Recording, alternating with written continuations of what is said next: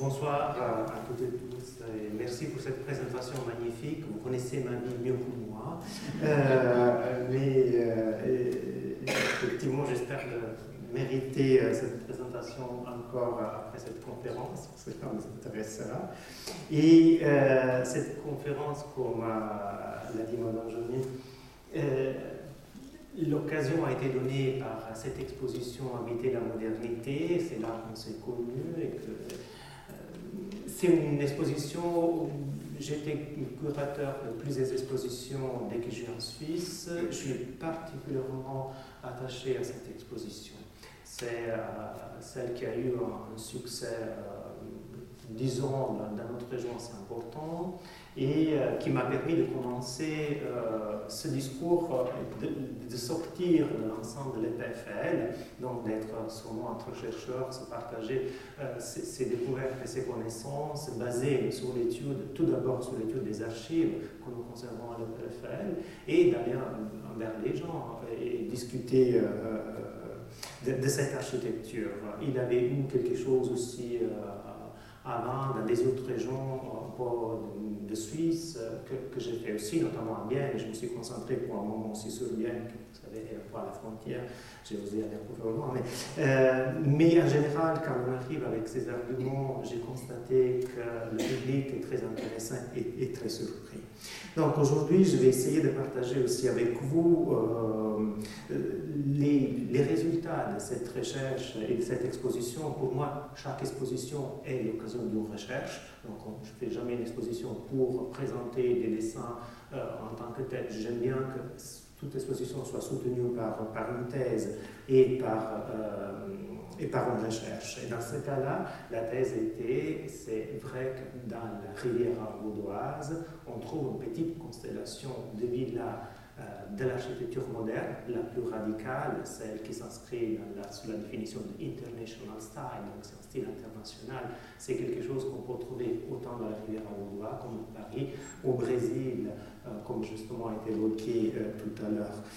Donc c'était ça la thèse. Cela existe et cela est en relation avec les courants internationaux de cette époque-là qui ont fait l'histoire, qui ont changé l'histoire, qui ont changé notre manière de vivre, d'habiter. Et euh, je dis toujours qu'on on est redevable de ces architectes si on vit de manière plus confortable et plus correspondant à nos besoins aujourd'hui.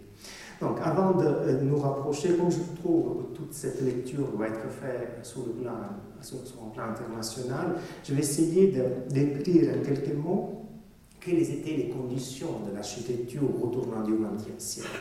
Eh bien, il y avait eu euh, pendant le 19e siècle, dans certains euh, pays, déjà au 18e siècle, une véritable révolution. Une révolution qui concernait tous les aspects de la production comme de la vie euh, des, pays euh, de l'Europe, disons de l'Europe centrale.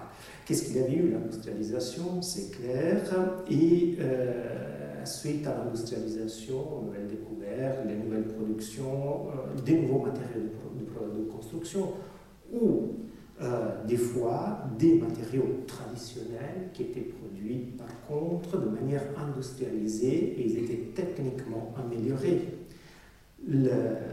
on observe un développement très important du génie civil, de la science des constructions. Donc on arrive à transformer sous forme de chiffres et de formules énormément de comportements physiques dans le domaine des constructions, ça veut dire prévoir, prévoir le comportement des structures et savoir l'enseigner dans les écoles polytechniques ou dans les écoles d'ingénieurs. Par exemple, on avait l'école d'ingénieurs à l'époque, avant que ça soit transformé en école polytechnique. Donc, la manière de vivre change, la manière de travailler change, la composition sociale change. Il y a naturellement aussi des problèmes euh, qui découlent de ces changements euh, liés effectivement à l'insalubrité euh, des habitations et des différents lieux de vie, de, de travail. Et un autre et un dernier point que j'aimerais évoquer, c'est aussi un changement dans la conception du euh, bâtiment euh, de la part des entrepreneurs et des architectes.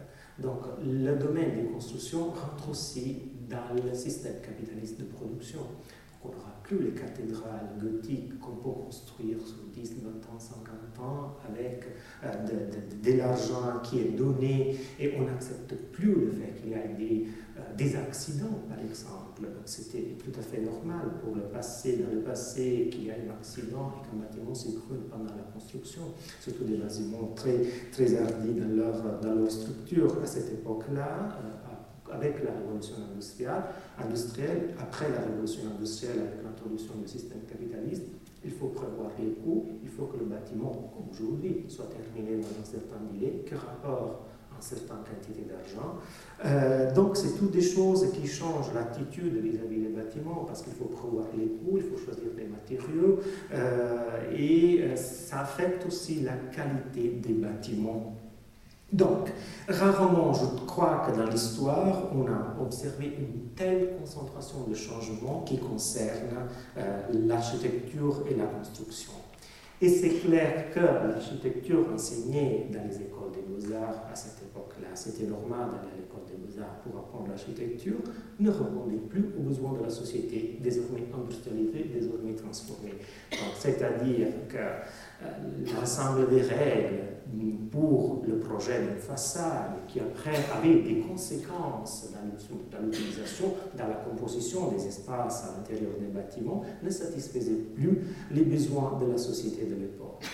Euh, vous voyez ici des, exemples. Le, premier n'est pas loin d'ici. Et, pourtant, ce bâtiment, euh, je dois dire, l'organisation du chantier de ce bâtiment était déjà quelque chose d'extrêmement moderne. Mais par contre, c'est un bâtiment tout à fait de la Renaissance, parce que Cordon avait étudié l'architecture à Zurich par un professeur qui était l'élève de Gottfried Seine un bâtiment extrêmement conservateur, d'un architecte très conservateur, malheureusement extrêmement conservateur, il va partir en Allemagne pendant euh, la période des deux guerres. Et enfin, cette image euh, que j'ai euh, voulu aussi vous montrer pourquoi? Parce que ce qui choquait les architectes qui ont été les fondateurs de la modernité n'était pas seulement le fait de reproposer toujours l'architecture qui suivait les styles du passé, que ce soit le classicisme, la Renaissance, la néogothique, etc. C'était aussi, il trouvait désormais euh, inacceptable qu'on colle sur les façades et tous les bâtiments ou à l'intérieur des espaces euh, euh, habitables toute une série de décorations qui simulaient la pierre taillée avec des matériaux plus bon marché. Et dans ce cas-là, c'est de la pierre factice, donc du mortier de ciment. On, faisait, on appelait un sculpteur, un artisan qui faisait deux, et on pouvait produire en série toute une étendue de décoration euh, qu'on devait coller sur les façades. Il y a des écrits en Allemagne euh, sur, concernant la question euh, des bâtiments pour des appartements à louer.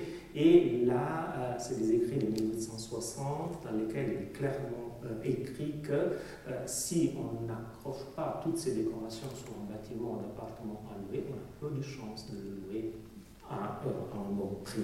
Donc, c'était euh, toute une situation où on arrivait qui était exagérée par rapport à cette utilisation et surtout le fait de simuler des matériaux chers avec des matériaux bon marché. Ça, c'était quelque chose qui avait choqué un architecte qui est quand même en lien avec euh, cette région, à Neuflos, parce que vous savez qu'il, probablement euh, qu'il a contribué à la construction et à terminer la construction de la Villa Carma qui se trouve au bord, du lac, pas loin euh, de, la ville des parents de l'école Busier ou de, l'atelier des Grandis.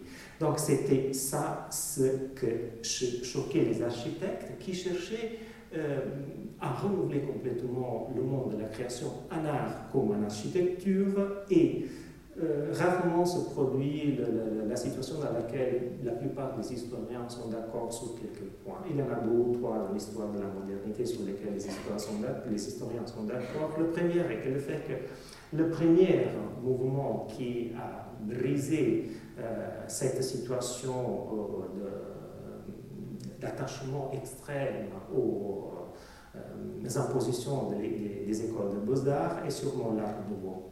Euh, c'est un mouvement très vaste, très large, qui concerne les aspects de la vie, du graphisme, à l'architecture, à la peinture, à la publicité. J'ai juste isolé deux, trois deux, passages d'historiens attitrés, comme Henri Russell Hitchcock, qui est l'historien qui a vraiment codifié le mouvement moderne aux États-Unis avec une exposition à New York en 1932, et puis de Kurt, William Curtis, qui est un historien plus récent, plus proche de nous, euh, qui ont décrit ce phénomène de cette manière. L'Art Nouveau a proposé le premier programme international de renouveau radical que le 19e siècle a mis en œuvre. Il a constitué la première étape d'une architecture moderne en Europe, si on désigne par là avant tout le refus total de l'historicisme. Et Curtis, de sa part, L'Art nouveau est venu en réaction au classicisme des beaux-arts, omniprésent dans les années 1870 et 1880. Face à une monumentalité lourde, il a proposé des créations inédites qui exploitaient la légèreté et la vivacité du verre et du métal et tiraient leur inspiration de la nature. L'Art nouveau a constitué un grand pas vers l'émancipation intellectuelle et stylistique de l'architecture moderne. Donc, je disais un phénomène vaste qui concerne l'art tout d'abord et tous les domaines de la création. Euh, le théoricien le plus important de l'art nouveau est sûrement Henri van de Velde, qui, euh, à ses propos, s'exprimait de cette manière.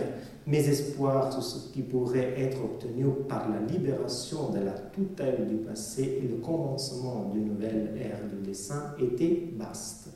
L'objectif euh, à attendre était bien plus important que la simple nouveauté.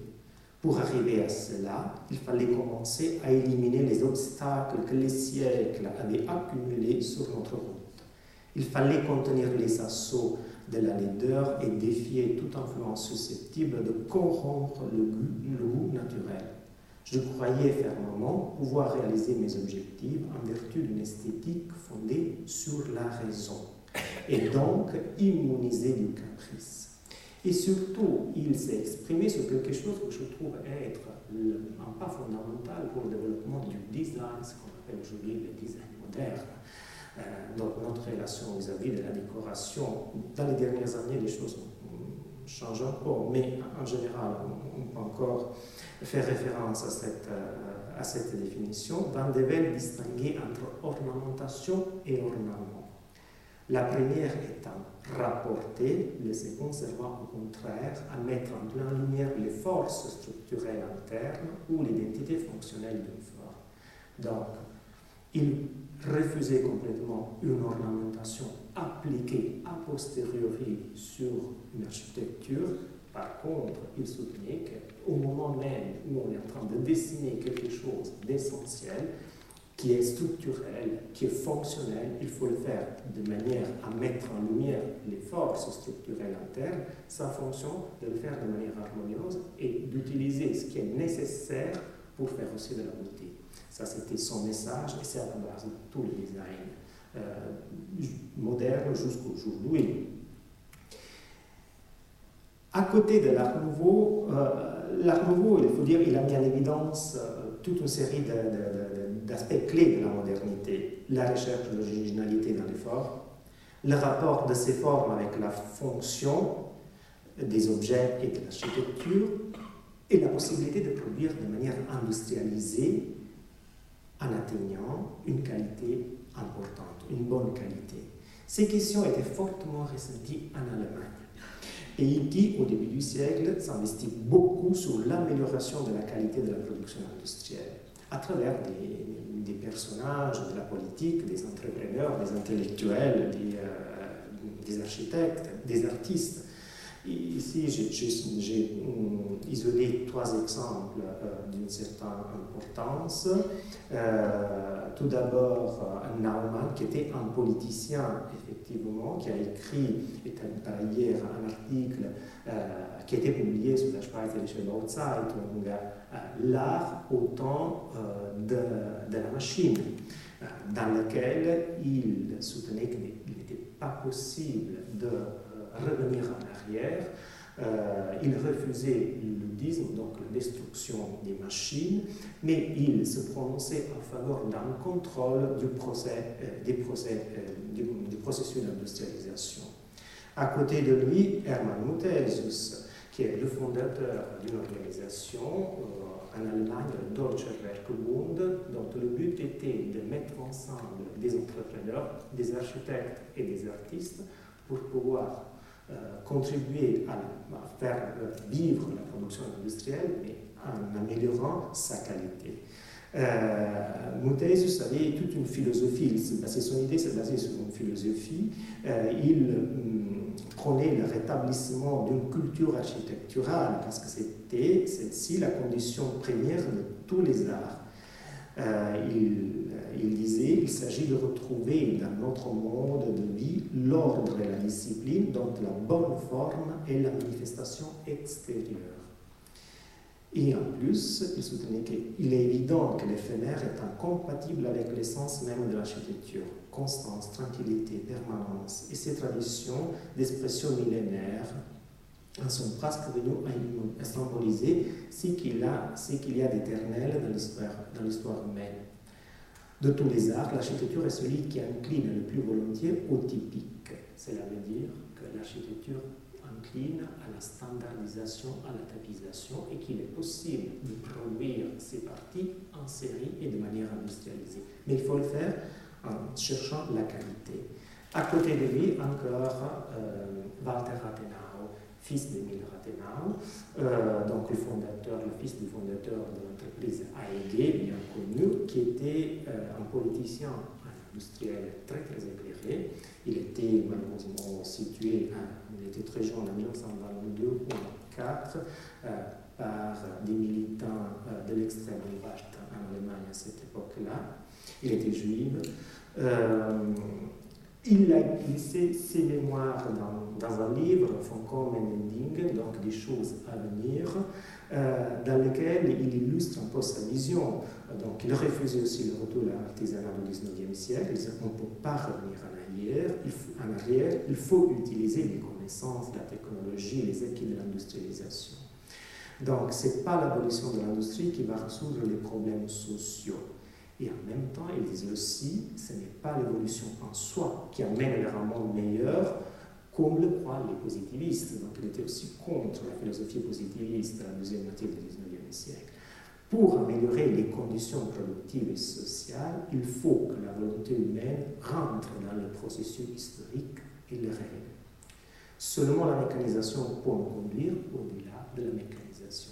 C'est euh, des choses qu'on peut, à mon avis, sont de l'importance et il faut les récupérer parce qu'on peut les appliquer à plusieurs domaines. À l'époque, on l'appliquait à la mécanisation, aujourd'hui, on peut l'appliquer à la digitalisation au numérique. Seulement le numérique peut nous amener au-delà des problèmes du numérique. Donc, aller de l'avant pour améliorer notre situation actuelle, mais sans refuser les acquis.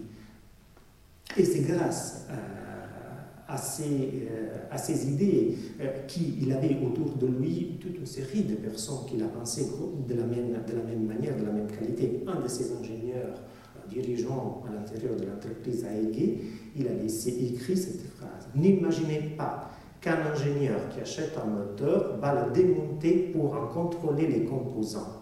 Même les techniciens, comme tout le monde, achètent en suivant l'impression que l'objet leur. Un moteur doit être beau comme un cadeau d'anniversaire.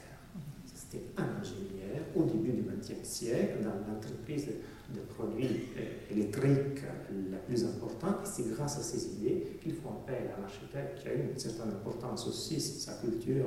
Il a donné des conférences en Suisse aussi, qui était Peter Behrens, qui était chargé de revoir toute l'image de l'entreprise à partir de la publicité à la construction des bâtiments d'exposition, des bâtiments aussi de production de l'entreprise, jusqu'aux produits euh, de, l'entreprise elle-même. Donc vous voyez, avant on avait des, des, affiches, comme on voit dans la partie haut à gauche de la diapositive, et puis ça va changer complètement, ça va être une géométrisation, une représentation de la lumière par petits points blancs.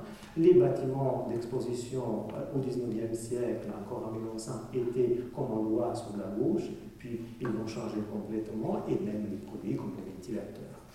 Euh, et il faut dire que l'Allemagne devient, je l'ai évoqué pas juste par hasard, mais parce qu'elle devient un modèle la Suisse et pas seulement pour la Suisse alémanique, aussi les Suisses romans tournent leur regard à un moment donné vers l'Allemagne et vers sa capacité de faire de l'industrie à un certain niveau. Revenons justement à la Suisse. Le processus de renouveau de l'architecture dont j'ai parlé brièvement ici euh, touche aussi à la Suisse et à la Suisse romande au début du XXe siècle.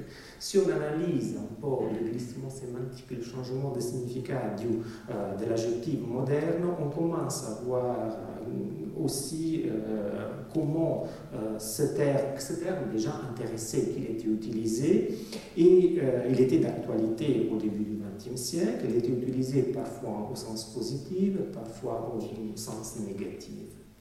Euh, en reprenant les formulations d'origine anglaise et moderne, l'adjectif moderne a été tout d'abord euh, utilisé pour désigner l'art nouveau, ou le modern style à cette époque-là. Euh, au tournant du siècle, la Suisse romande, l'art nouveau fait l'objet de critiques importantes, même féroces, bien qu'un renouveau de l'architecture a été généralement souhaité à cette époque-là en Suisse romande, mais pas l'art nouveau.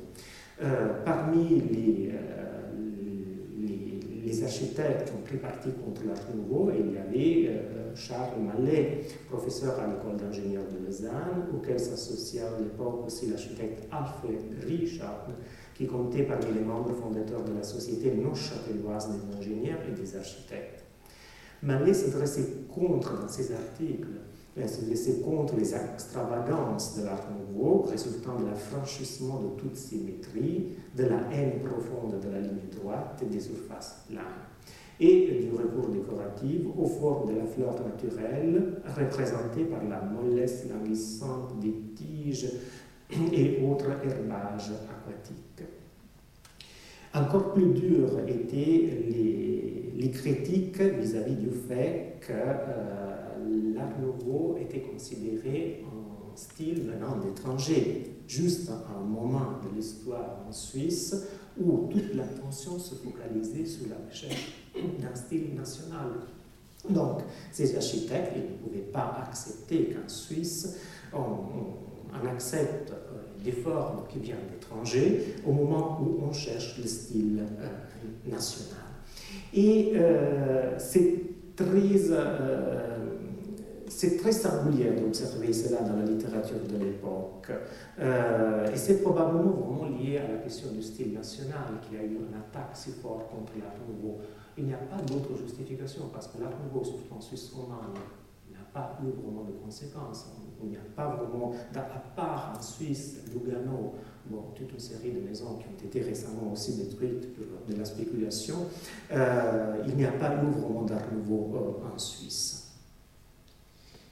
où on trouvait le moderne, la modernité au début du XXe siècle en Suisse romande, surtout dans la technique.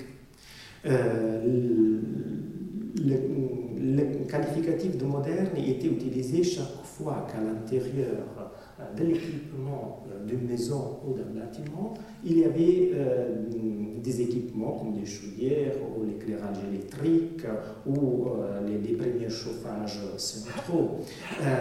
il, il n'y avait pas, sans compromettre l'aspect traditionnel et même pittoresque de l'architecture, la présence de ces installations techniques suffisait à évoquer l'idée de modernité. Et en utilisant l'artifice rhétorique de la synecdoque, l'édifice qui possédait quelques-uns de ces équipements n'était pas énormément un grand numéro, il n'y avait pas beaucoup d'édifices, mais il, finissait pour être qualifié de moderne tout court. Donc la présence d'un de ces équipements suffisait pour définir le bâtiment moderne. Et sinon, où on voyait de la modernité euh, par exemple, on l'a envoyé dans cette villa de Georges Pito appuyé, villa de 1905. Le fait d'avoir euh, l'entrée sur deux niveaux avec la, la, loggia qui, une fois qu'on monte à l'étage supérieur, euh, se développe tout autour de l'entrée, de l'entrée sur deux niveaux et qui, en réminiscence de la maison euh, anglaise à cette époque-là, était considéré moderne. Et ce qui est très intéressant, c'est de voir qu'à côté de l'adjectif moderne, et cette maison est définie aussi curieuse en même temps.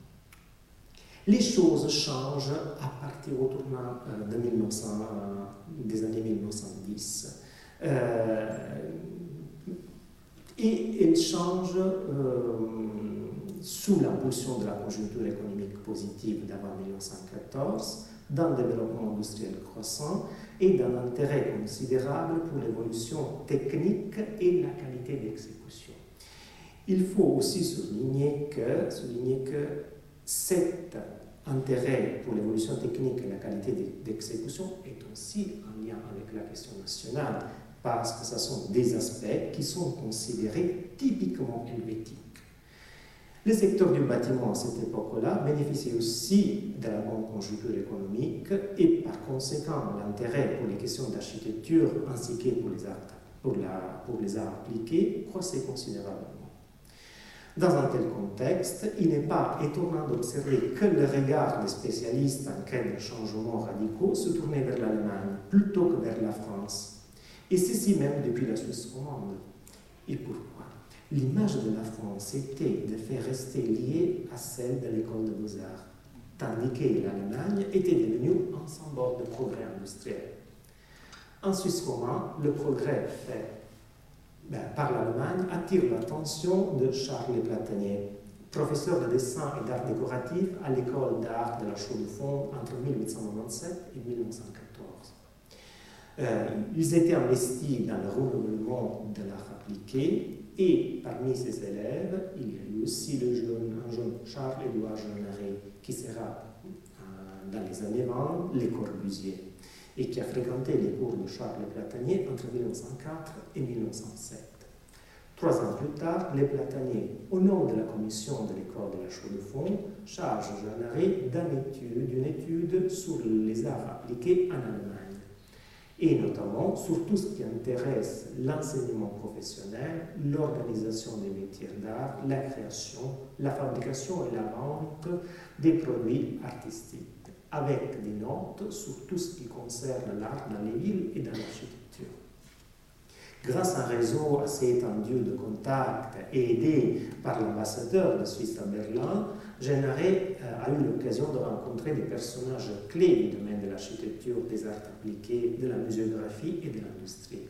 Il a visité plusieurs expositions et recueilli un grand nombre d'informations et d'observations dont il a rendu compte ensuite dans un long rapport datant de janvier 1912.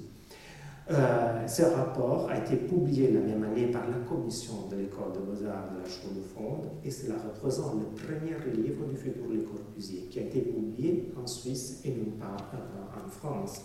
Ainsi qu'il a aussi ce livre un jalon fondamental pour l'évolution de l'architecture et des arts appliqués en Suisse. Tout d'abord, le jean Jeanneret, il présente le Deutscher Werkbund, un terme assez positif. Il dit que c'est le point de ralliement pour tous ceux qui sont doués et capables, pour tous ceux qui considèrent le domaine des arts appliqués comme une partie euh, du travail culturel, qui veulent s'assurer un centre de représentation de leur intérêt en vue de l'express mise en valeur de leur idée progressiste, à travers des initiatives propagandistes et d'avant-garde. Parmi les différentes expositions que le Jean-Jean-Marie a visitées en Allemagne, il y a eu aussi celle des euh, producteurs de l'industrie des terres cuites, de la chaux et du ciment. Et cela suscita les commentaires les plus enthousiastes des jeunes architectes. Il écrit Ce fut la grande prise de contact des industriels du bâtiment avec les architectes et les ingénieurs. La leçon fut décisive. Il n'est pas un architecte qui ne soit revenu de cette visite rêveur ou enthousiasmé. Une telle transformation dans les éléments de la bâtisse est en fait pour bouleverser ceux qui ont appris à croire en telle ligne parce que les matériaux employés depuis des siècles les avaient établis comme immuables. Et plus loin, il qualifiait de radicale la transformation des formes d'architecture qui vont décréter des matériaux nouveaux, plus pratiques, plus économiques, plus hygiéniques, incombustibles et peut-être tout aussi beaux en une application rationnelle. En conclusion de son rapport, il préconisait une économie guidée par un sens parfait de l'art et de la technique qui ne constitue aucune entrave à la manifestation de l'art. Rien n'a fait autant de tort à la bâtisse, écrit-il, qu'en ces dernières décades, l'abus d'ornementation extérieure. Pour après, au printemps 1913, un an seulement après la publication du rapport de Jean Allais, son ex-maître, les plataniers, participa à la fondation du Schweizerische Werkbund à Zurich, donc le pendant helvétique de son homologue allemand. Et à l'automne de la même année, les Plataniers sera le promoteur de la création de l'association L'œuvre, qui est la version romande du Schweizerische Werkbund, qui compta aussi, jeune parmi ses membres jusqu'en 1918 donc l'année dans laquelle il va après s'installer à Paris. Mais il y a un autre personnage qu'il faut euh, mentionner, auquel il faut consacrer quelques, euh, minutes, euh, pour, qui était un des théoriciens fondamentaux pour le développement d'une culture moderne en Suisse romande. Il s'agit de, l'architecte Camille Martin. qui a fondé, s'est battu pour fonder une revue en langue française de la Fédération des architectes suisses et devait être le pendant euh, suisse francophone de la, de la revue du Schweizerische Baukunst qui paraissait à Berne depuis 1908. Il va intituler cette revue L'architecture suisse et ne fut publié qu'entre 1912 et 1915. Mais euh, dans ces euh, trois ans, c'était un temps suffisant pour Martin pour mettre au point et diffuser euh, ses idées avant-gardistes sur le futur de l'architecture du XXe siècle. Mais qui était Martin? Euh, C'est très, très, intéressant parce qu'en fait, il était euh, quelqu'un qui s'était intéressé à l'archéologie médiévale. Une discipline qu'il avait enseignée à l'Université de Genève de 1907 à 1909 avant de travailler au bureau d'assainissement et d'hygiène de l'habitation et au service municipal du Vieux-Genève entre 1909 et 1913. Et c'est probablement à travers cette expérience qu'il rentre en contact avec les, prend connaissance des mauvaises conditions de vie et d'habitation euh, à l'intérieur euh, de la vieille ville euh, de Genève et il devient convaincu de la nécessité de viser une architecture en mesure de répondre aux besoins d'une société désormais profondément modifiée par le processus d'industrialisation. En 1913, il écrit une série d'articles intitulés L'architecture du XXe siècle, qui reste encore son manifeste et euh, manifeste d'un théoricien avant-gardiste pour l'époque. Martin fondait sa vision de l'architecture moderne sur l'idée de style, sur la cohérence entre l'expression architecturale et l'esprit du temps, et sur sa foi dans le potentiel constructif et expressif des nouveaux matériaux de construction, soit le fer, le verre et le béton. Le style, affirme-t-il, n'est pas seulement dans la forme, il est dans l'esprit des œuvres d'art. Le style en architecture est tout d'abord imposé par les matériaux et la technique. Il dépend ensuite des besoins particuliers d'un pays, d'une localité. Il subit enfin l'influence du goût dominant de l'époque, dont l'architecte est l'interprète plus obéissant qu'il ne croit. Donc ce n'est pas ce qui est enseigné à l'école, imposé par l'école des beaux-arts mais toute cette série euh, d'aspects qui font partie de la culture du monde. Euh, et c'est effectivement ces aspects, dans ces aspects, il met l'accent sur les matériaux et sur les techniques de construction. Mais euh, c'est aussi au potentiel constructif des nouveaux matériaux que Martin réserve ses observations les plus visionnaires. Il écrit de ces éléments inconnus autrefois, donc les nouveaux matériaux, il euh, résulte des possibilités nouvelles que nous entrevoyons encore à peine. La faculté de créer des locaux immenses et sans aucun support intermédiaire, de construire des, édifices presque entièrement ajourés, dont les parties actives sont réduites à leur simple expression, d'une manière générale, les bornes du colossal, du gigantesque reculé presque à l'infini en amont toutes les conditions d'une architecture monumentale qui pourrait dépasser en grandeur et en pompe celle des Romains. Pour lui, il était toutefois clair que, bien que monumentale, cette architecture devait être l'expression de l'époque, de l'époque moderne. Et de fait, il disait, les grands développements, et cette époque était euh, caractérisée par le grand développement des moyens de communication, l'intensité de la vie industrielle et commerciale, ayant pour conséquence une concentration toujours plus grande des hommes dans les villes. Le souci de répandre les bienfaits de l'instruction dans toutes les classes de la nation, de soulager les misères et les maux du peuple. Tous ces faits, continue Martin dans son, dans son manifeste, se traduisent en création architecturale qui pourrait être la véritable expression de notre vie moderne. Aux amphithéâtres, aux aqueducs de l'époque romane, aux châteaux et aux églises du Moyen Âge, nous devrions opposer, avec un orgueil légitime, nos hôtels de voyageurs, nos gares de de fer, nos usines nos maisons de commerce, nos immeubles locatifs à plusieurs étages, nos écoles, nos musées, nos hôpitaux, nos asiles.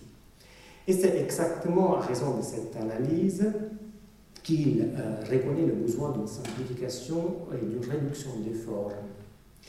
Il écrit Un besoin toujours plus impérieux se développe, de simplicité dans la forme, de sincérité dans la matière et de naturel dans l'expression. Une importance toujours plus grande est accordée à la satisfaction des besoins pratiques. Dans le domaine économique, le fait nouveau est l'avènement du machinisme. Il parle de, c'était de 1913 et il écrivait à la rue de Bourg à Lausanne. Au travail conscient réfléchi de l'artisan a été substitué, a, été substitué par l'activité anonyme, impersonnelle de la machine. Deux conséquences donc remportées quant à la formation du goût public ont résulté de cette transformation. Le machinisme a tout d'abord doté le monde d'une quantité d'objets qui ont rarement reçu le qualificatif d'artistique mais qui n'en sont pas moins des œuvres créées par l'homme et dotées par conséquent de formes, de proportions et de couleurs. Ces locomotives, ces voitures de tramway, ces paquebots ou ces automobiles ont, qu'on le veuille ou non, une valeur esthétique.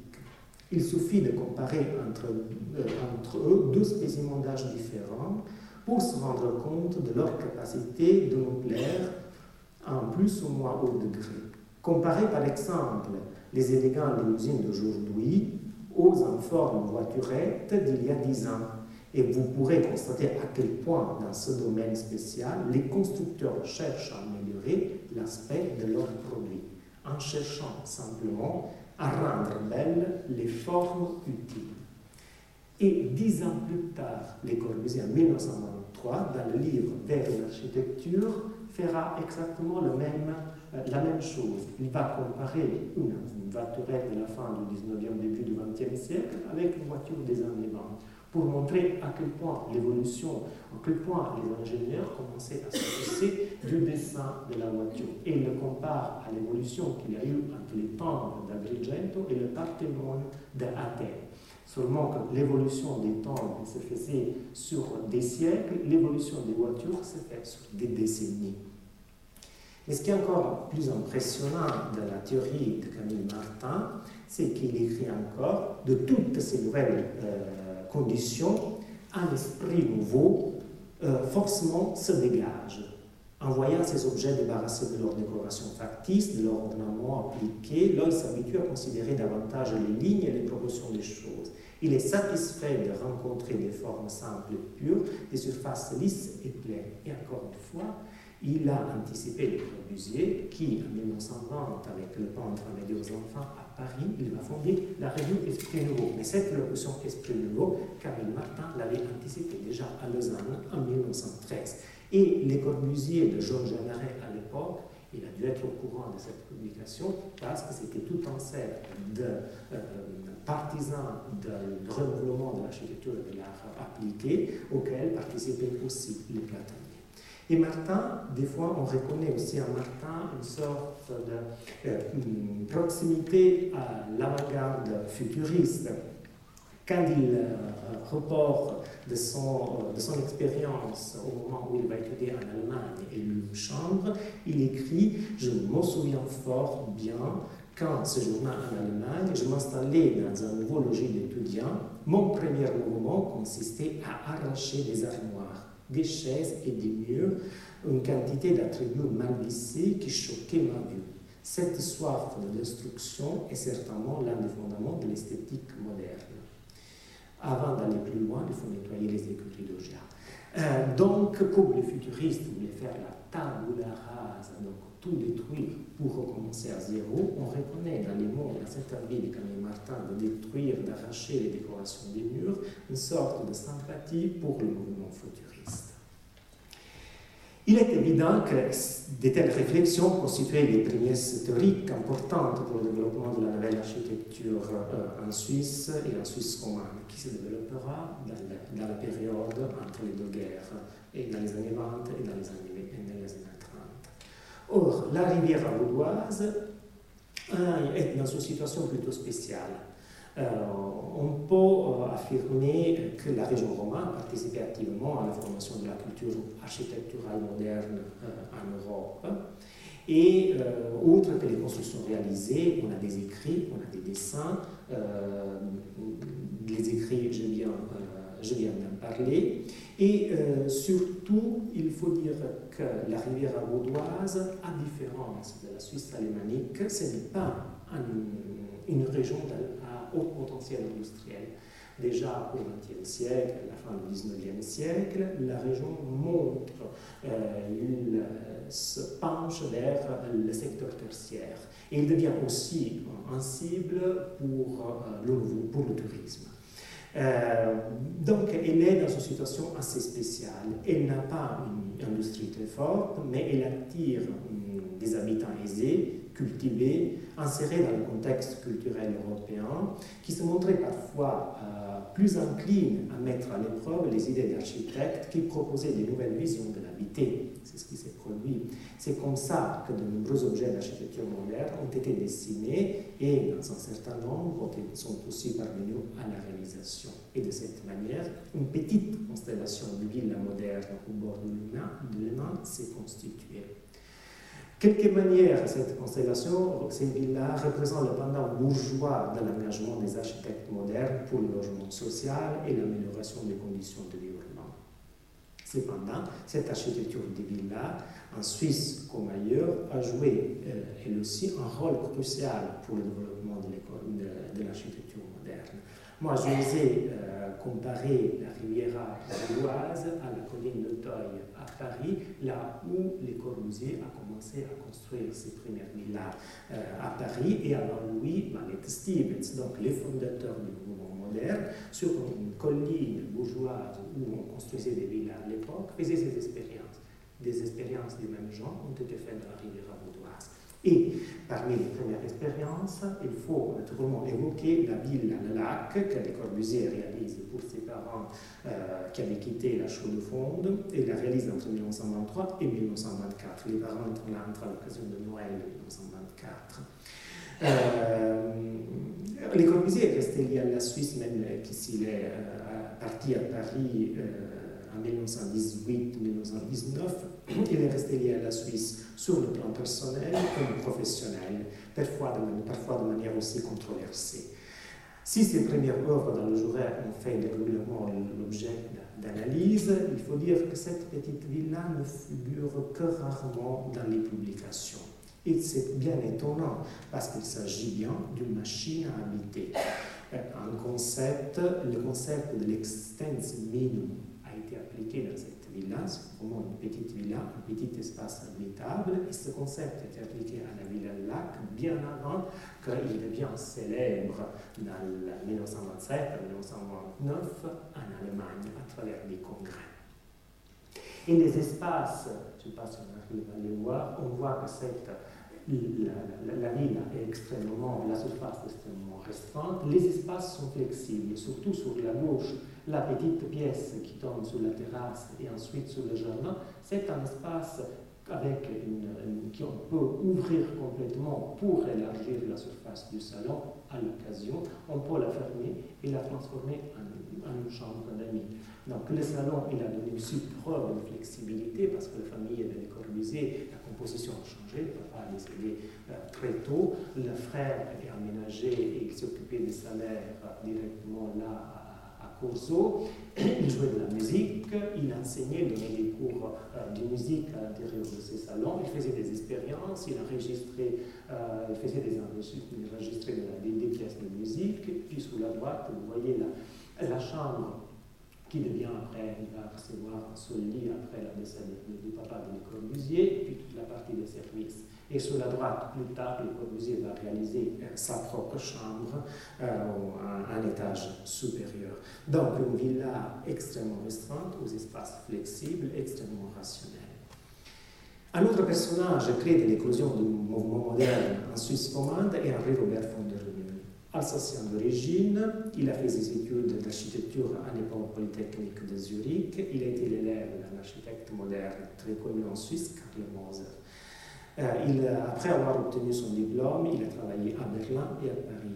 Il a développé des contacts importants avec des architectes modernes basés à Paris, aussi avec des collaborateurs de Le Corbusier.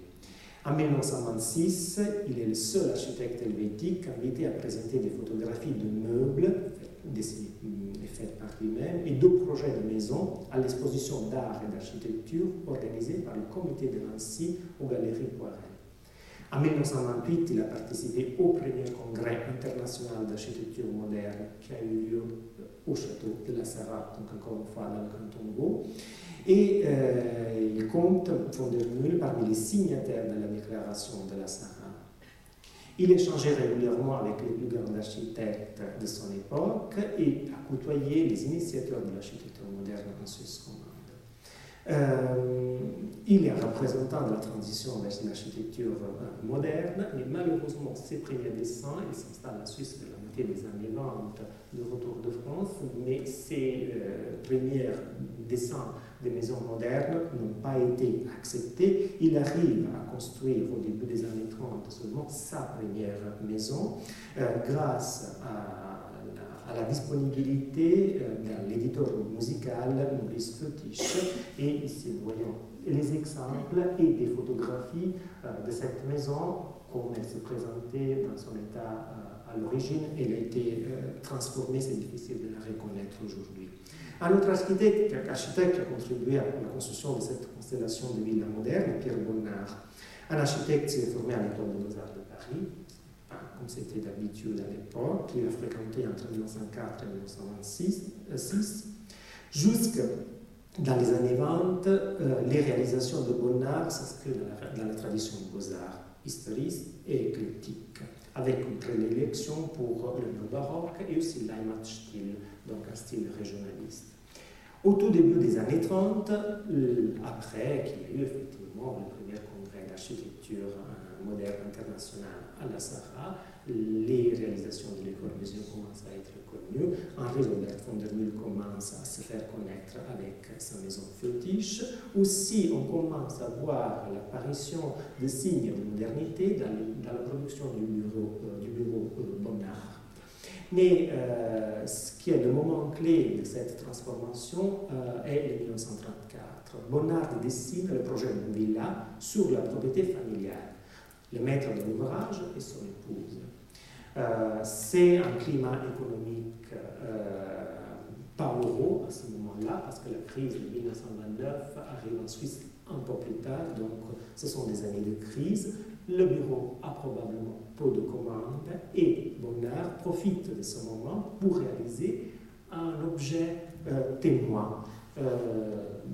cette villa qui n'était pas destinée à lui et à son probablement elle a été louée pour la suite, ça on ne le sait pas, mais c'était une sorte d'investissement et dans lequel aussi un manifeste de l'architecture moderne.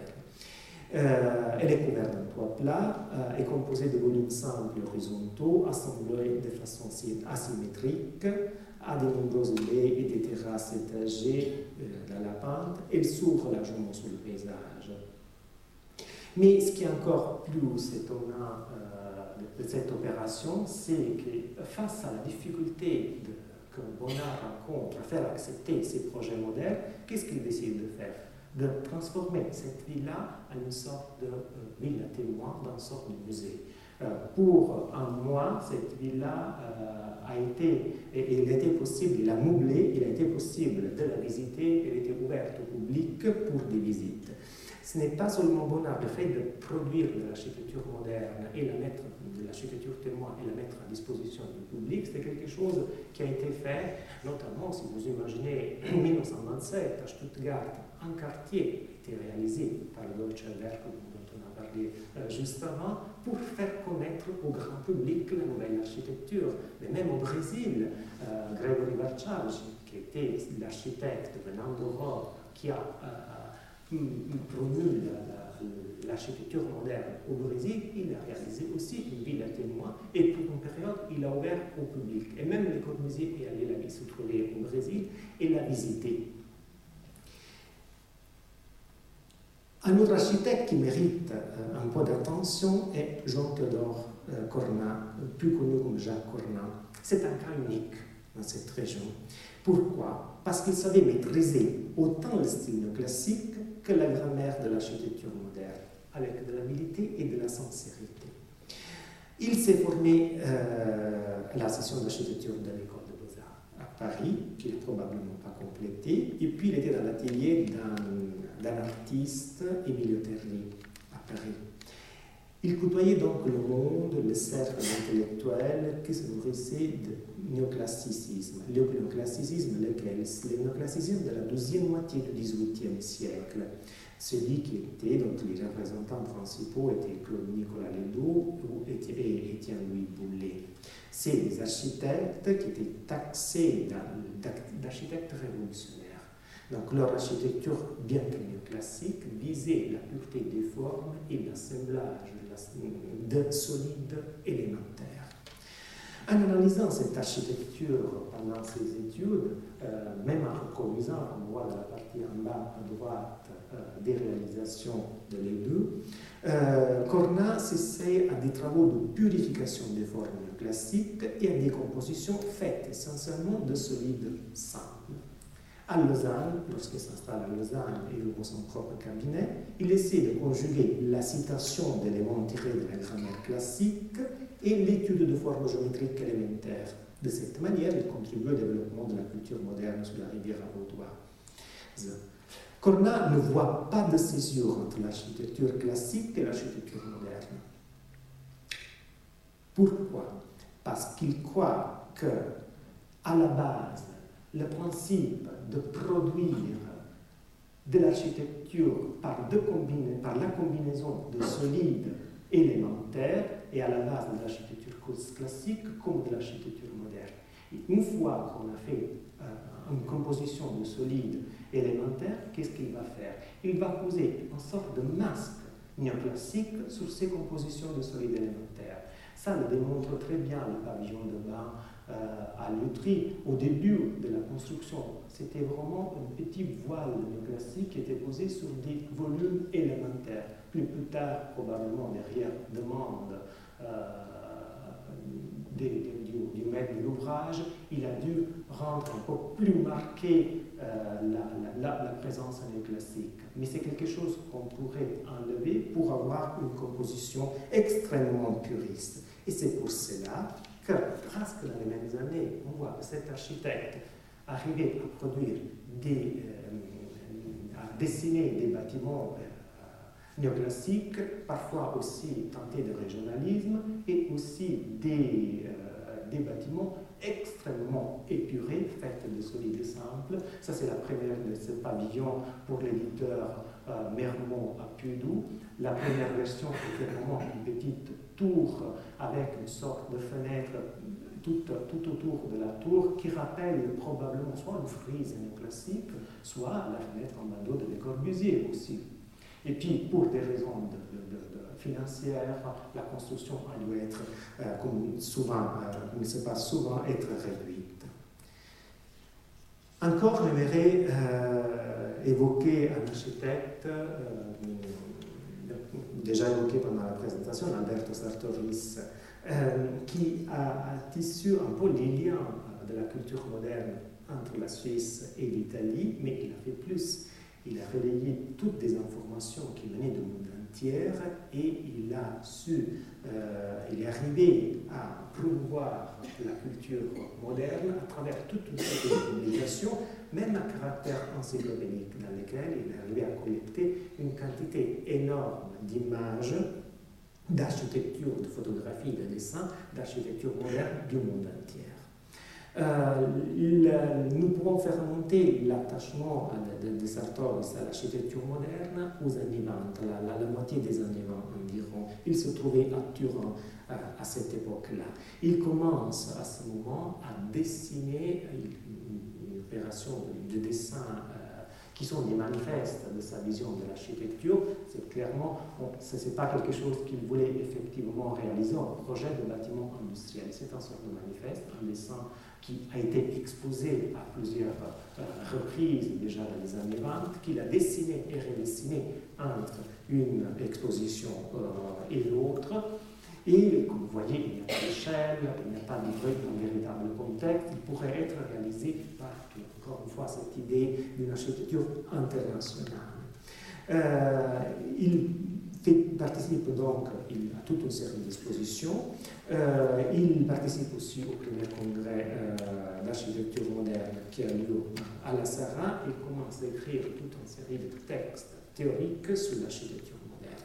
Dans les années 30, dans cette euh, opération de promotion et de développement de l'architecture moderne, il réalise une dizaine de projets de villas à réaliser son idée sur, euh, sur, sur, les rives du lac Léman, entre Lausanne et Genève. Euh, ce sont des villas qui n'ont pas, été euh, réalisées, qu'il a redessinées à partir des années 70 et imprimées en tant que sérigraphie. mais qui permettent à Alberto Sartoris, dans les années 30, de faire une évolution, une recherche sur la manière de produire de l'architecture moderne. Et heureusement, à la fin des années 30, en 1938, il reçoit le mandat pour la construction euh, d'une maison atelier, la villa atelier euh, des Grandis toute son expérience et toute sa recherche va quelque manière rentrer dans le projet euh, de ce petit objet qui devait contenir, vous voyez sous la partie, si on regarde l'image à nous, sur la partie gauche, l'atelier de peintre euh, de Vincent et Italo De Grandi. Sous la partie euh, droite, l'habitation. Euh, l'objectif d'Alberto Sartori est celui de faire cohabiter de manière rationnelle, harmonieuse et épurée deux programmes euh, dans, un seul, euh, dans, un seul, dans un seul objet. Il a exploré les possibilités de, comment articuler des solides volontaires parce que plusieurs étapes de, de ce projet, on les a synthétisées en gros dans trois étapes, mais euh, en général, c'est la vision qu'on a a posteriori quand on ouvre les cartables, on regarde les images, en une probablement entre deux étapes, il y a des phases de transition aussi normalement chez un architecte. Mais il est enfin parvenu à une solution que personnellement je trouve très très réussie, où on a une parfaite harmonie entre les deux parties, mais aussi en même temps une clarté évidente là où on trouve un programme et là où se situe l'autre programme. Naturellement, la grande fenêtre qui se trouve côté nord pour éclairer de manière indirecte l'atelier de peintre est aussi un manifeste évident de la fonction qu'il y a à l'intérieur. Un dernier exemple que j'aimerais évoquer est la Villa Kévin, euh, qui se trouve toujours dans la, même, région. Euh, à la Tour de Paix. Euh, c'est quelque chose de spécial en ce qui concerne ce, que je disais, avant, donc la présence dans certains milieux très cultivés, avant-gardistes et internationaux sur la rivière vaudoise. Et de fait, c'est l'œuvre de deux architectes de Berlin, cette ville-là, Alexandre Ferranci, spécialisé dans les décors de cinéma, qui, à son décès prématuré, a été remplacé par le jeune collaborateur Hermann Hanselmann. La ville a été construite en 1930-1932. Elle a été voulue par le couple Kenneth Macpherson et Winfried Ellerman, d'origine écossaise. Kenneth est romancier, photographe et réalisateur de cinéma. Winfried est une poétesse anglaise. Euh, tous les deux sont très actifs dans le milieu de l'avant-garde internationale, s'intéressent à la psychanalyse et entretiennent de nombreux contacts avec l'univers du cinéma, notamment en Allemagne. Ils publient aussi la revue, la Close-Up, qui traite d'histoire et des critiques de l'esthétique du cinéma. Donc leur maison a été pensée non seulement comme un lieu d'habitation, mais aussi comme un espace culturel de création et de vie sociale. Euh, a établi un avant-projet en décembre 1929.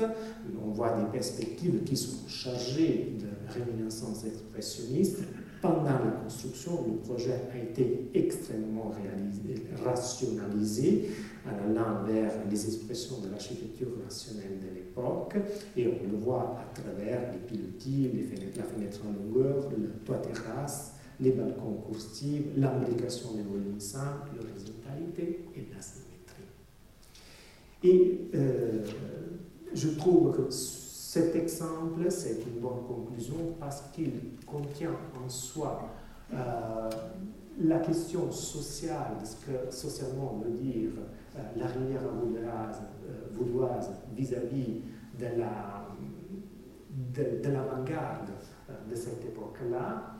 Et ça reste quand même une architecture suisse faite en Suisse et désormais finalement aussi fortement protégée et je vous remercie.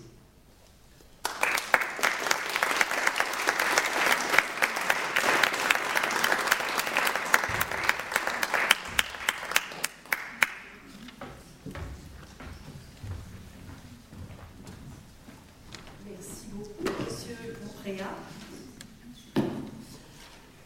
C'était dense, foisonnant. Euh, qui souhaite prendre la parole C'est à vous de poser les questions qui vous intéressent. Voilà, merci beaucoup. Euh, c'est vrai que c'est tout un pan d'histoire comme ça que l'on que, que découvre et qui n'est pas nécessairement évident pour tout un chacun. Ma, question est la suivante. Dans quelle mesure cette architecture moderne a été euh, influencée par euh, l'évolution des matériaux disponibles, notamment euh, les mélanges, par exemple, du fer, du verre, etc. À ce moment-là, moi, ce qu'on qu pourrait imaginer, et surtout pour les maisons, parce que en général, ce genre de. Alors, celle-là, elle a une structure assez intéressante. Elle a des sommiers énormes qui sont derrière, euh, qu'on ne voit pas parce qu'elles sont à l'intérieur du salon. Malheureusement, ils sont là. Et cette paroi, ce mur-là, il fait aussi office de poutre suspendue à ces gros sommiers. C'est quelque chose d'assez assez, assez impressionnant comme, structure. Donc, sans le béton armé, on n'aurait pas pu le faire. Ça, c'est sans doute. Mais là, euh, moi, je trouve que euh, là où il faut chercher l'essence de l'influence des nouveaux matériaux, c'est dans la relation entre le génie civil et l'architecture, surtout en Suisse. Parce qu'en Suisse, le génie civil est extrêmement développé.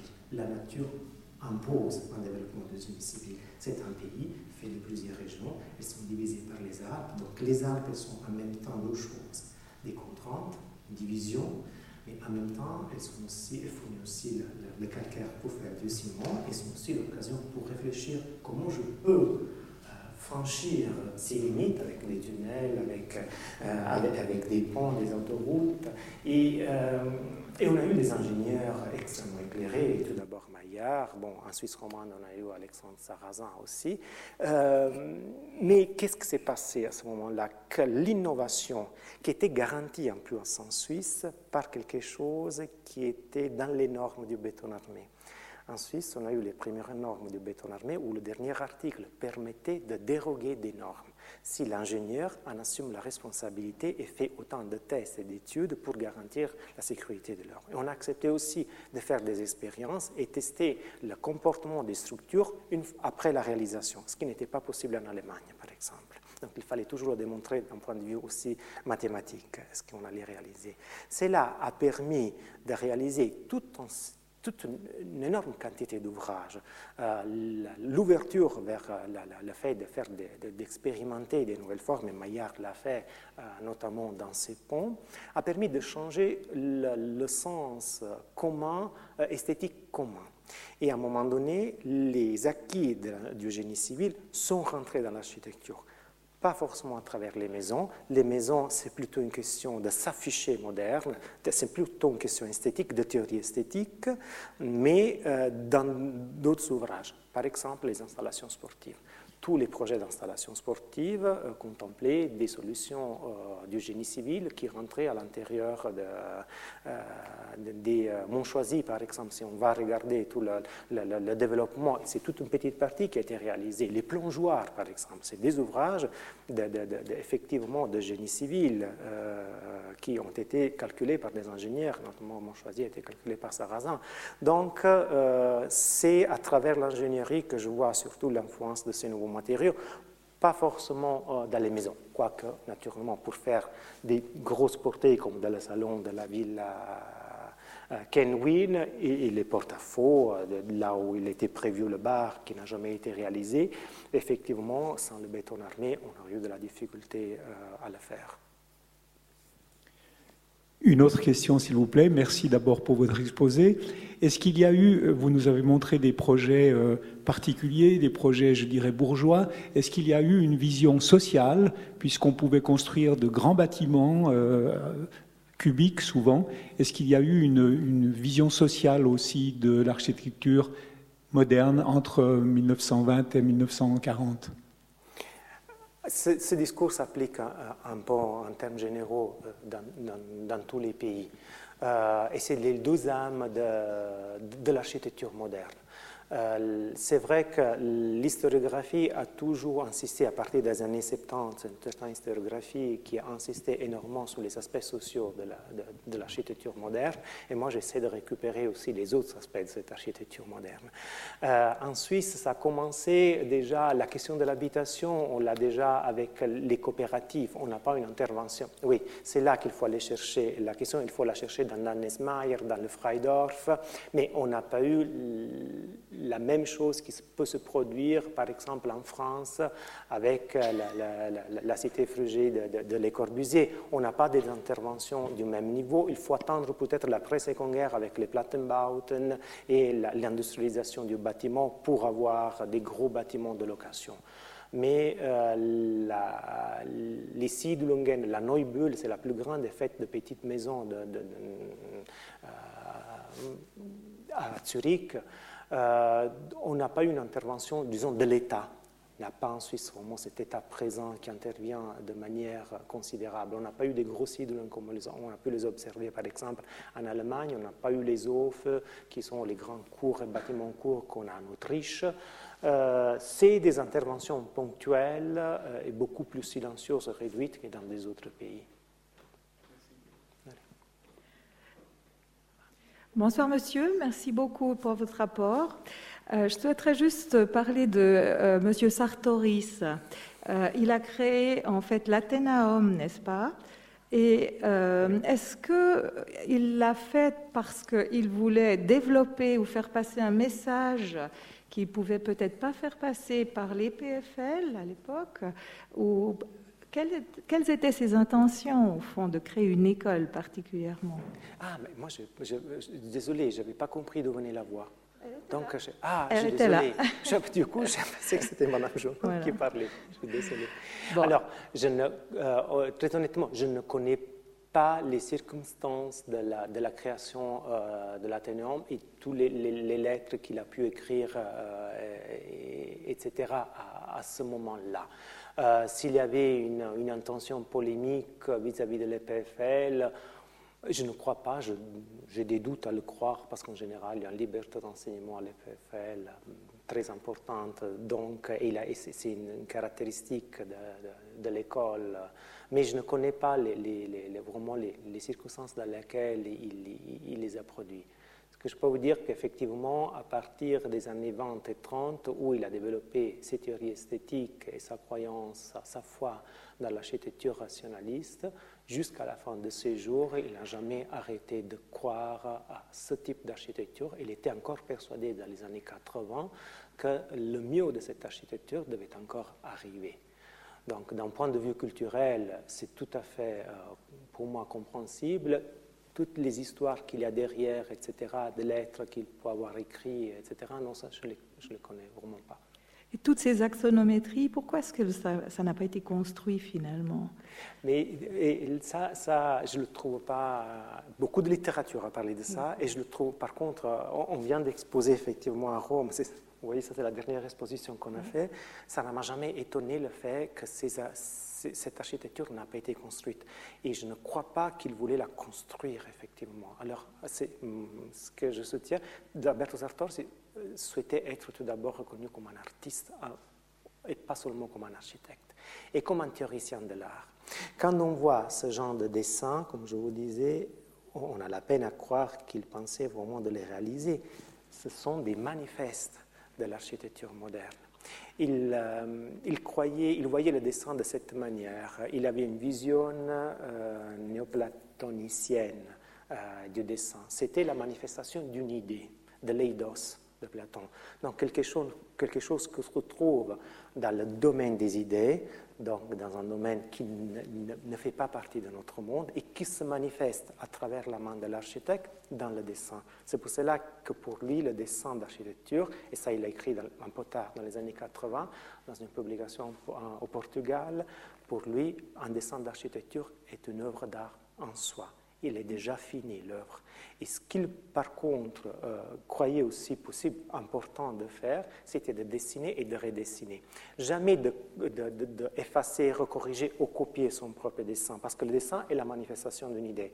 Lorsqu'il changeait de, par exemple, ce dessin 1920, 25 et 27, on trouve toujours plusieurs dates euh, quand, on, observe un dessin de, Sartori, c'est parce que pour une autre exposition, il redessinait, mais il ne copiait pas. Il n'aimait pas le papier translucide pour recopier le dessin. Il devait le repenser et le redessiner. Pourquoi? Parce qu'il croyait dans ce que les théories esthétiques de, euh, de, la Renaissance appellent la mimésie perfective, donc imiter pour perfectionner. La, différence, c'est que la mimésie perfective de la Renaissance s'appliquait à la nature. J'imite la nature et je la perfectionne avec mon apport d'artiste. Pour Sartoris, euh, il a appliqué à soi-même, donc à ses propres œuvres. Donc c'est pour cela que moi je ne suis pas étonné du fait que ce n'était pas quelque chose qui a été réalisé. Des fois, il, y a des, comme la, maison de Saint-Sulpice, celle qu'on voit là en bas à droite pour une musicienne, il aurait aimé effectivement la construire, il a essayé de, de, la, proposer avec des couleurs, il a essayé de la proposer avec une motion un peu plus silencieuse, ça n'a pas passé. Mais pour lui, une œuvre était déjà accomplie à cette étape-là. Donc, euh, c'est ce qu'il a construit, c'est un corpus, je trouve, théorique. Et les écrits, autant les écrits que les dessins qu'il a réalisés, sont deux manifestations d'un corpus théorique cohérent. Donc c'est pour cela que je ne suis pas étonné. Et on voit très bien quand les, bâtiments qu'il a effectivement réalisés, on voit que les dessins, même si le trait reste le même, c'est des dessins un peu différents, ils sont cotés, donc il y a toutes des informations techniques, les matériaux, etc. Euh, tandis que quand on a ces dessins de représentation qui sont des manifestes de ces idées, on voit qu'ils sont extrêmement épurés. Et souvent, une autre chose qui est assez étonnante, bon, ça c'est un dessin assez euh, du début de sa carrière, on voit encore un cadre tout autour de cette exposition et quelques lignes. Mais quand on va plus loin, dans les sérigraphies, on le voit, mais les axos sont presque la même chose qu'il a réalisé. Les dessins de Sartori flottent dans la feuille. Donc il ne met jamais le contexte, euh, il ne fixe pas cette architecture comme si elle était faite pour être réalisée effectivement dans un lieu. C'est pour cela que pour moi, ce sont des tableaux d'art. Merci beaucoup. Avec plaisir.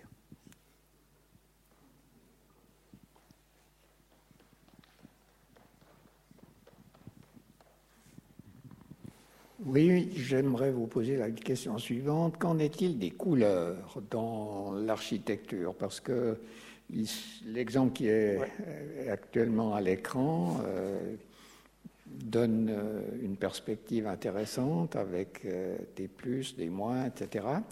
Or, dans l'essentiel des autres exemples que vous avez présentés, on est clair, blanc ou en tout cas gris très clair.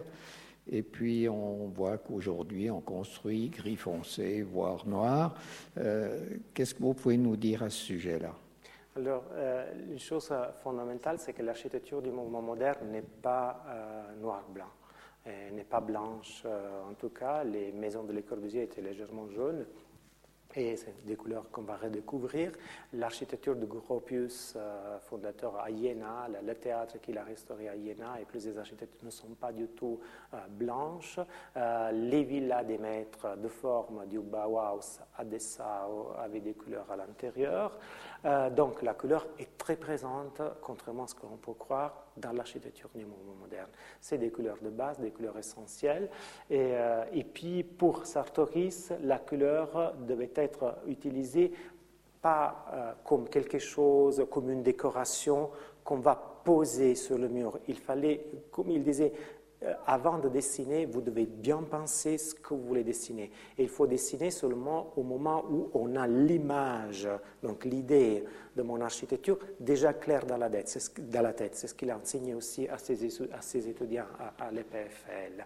Donc, même la couleur, on devait la penser euh, avant de l'appliquer. Et la, raison pour laquelle elle devait l'utiliser, elle devait être utilisée dans son essence. Donc, ce n'était pas une couleur appliquée, mais c'était cette surface était rouge parce qu'il avait vu rouge dans, son idée euh, théorique, dans, sa théorie la plus pure. Et c'était une valeur fonctionnelle. Donc, il a euh, aussi énoncé dans des textes toute une série de règles qu'on pouvait suivre à l'intérieur d'un espace, la couleur plus foncée sur le fond pour donner de la profondeur. Donc il a fait un petit quatre ou cinq, euh, euh, disons, lignes guides pour utiliser la couleur de manière fonctionnelle et pas comme application de décoration. Qu'il ne disait pas que la couleur est la quatrième dimension de l'architecture. Si, il disait que la quatrième dimension de l'architecture. C'était un argument très, très présent dans le discours de l'architecture moderne parce qu'on fait référence naturellement à la question à l'espace-temps d'Einstein. On avait acquis qu'il y avait le temps et dans la promenade d'architecture de Le Corbusier, on dit toujours c'est le temps, la quatrième dimension, de la peinture cubiste, etc. Et pour Sartoris, il dit non, mais la quatrième dimension, c'est la couleur. C'est vrai. Qui souhaite encore prendre la parole? Après toutes ces belles explications, moi j'en ai encore une. Au fond, vous avez très peu évoqué euh, quelle était la relation qu'avaient ces maîtres penseurs de l'architecture moderne entre l'esthétisme, qui est, qui est, au premier plan, et la fonctionnalité? Alors, je peux. Euh, c'est une très belle question. Euh, j'essaie de répondre de la manière la plus courte possible et, et, mais forte. La, la forme et l'esthétique étaient pour ses maîtres, pour Sartoris, et comme pour Max Bill. C'est Max Bill qui l'a expliqué au mieux. Cette, la, la, forme et l'esthétique de la forme est une fonction du programme. Une fonction du programme.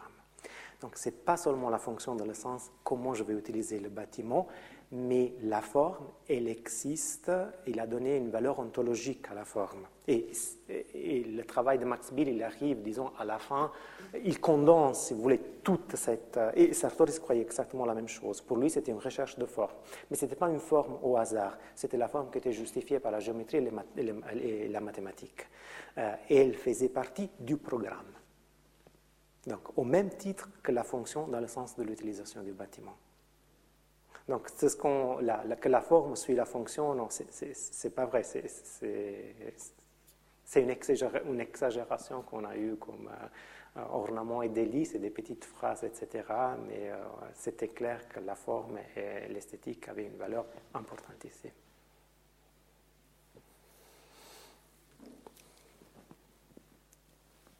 Alors, je crois qu'il nous reste à remercier beaucoup M. Aprea, c'était fort intéressant. Merci. Merci.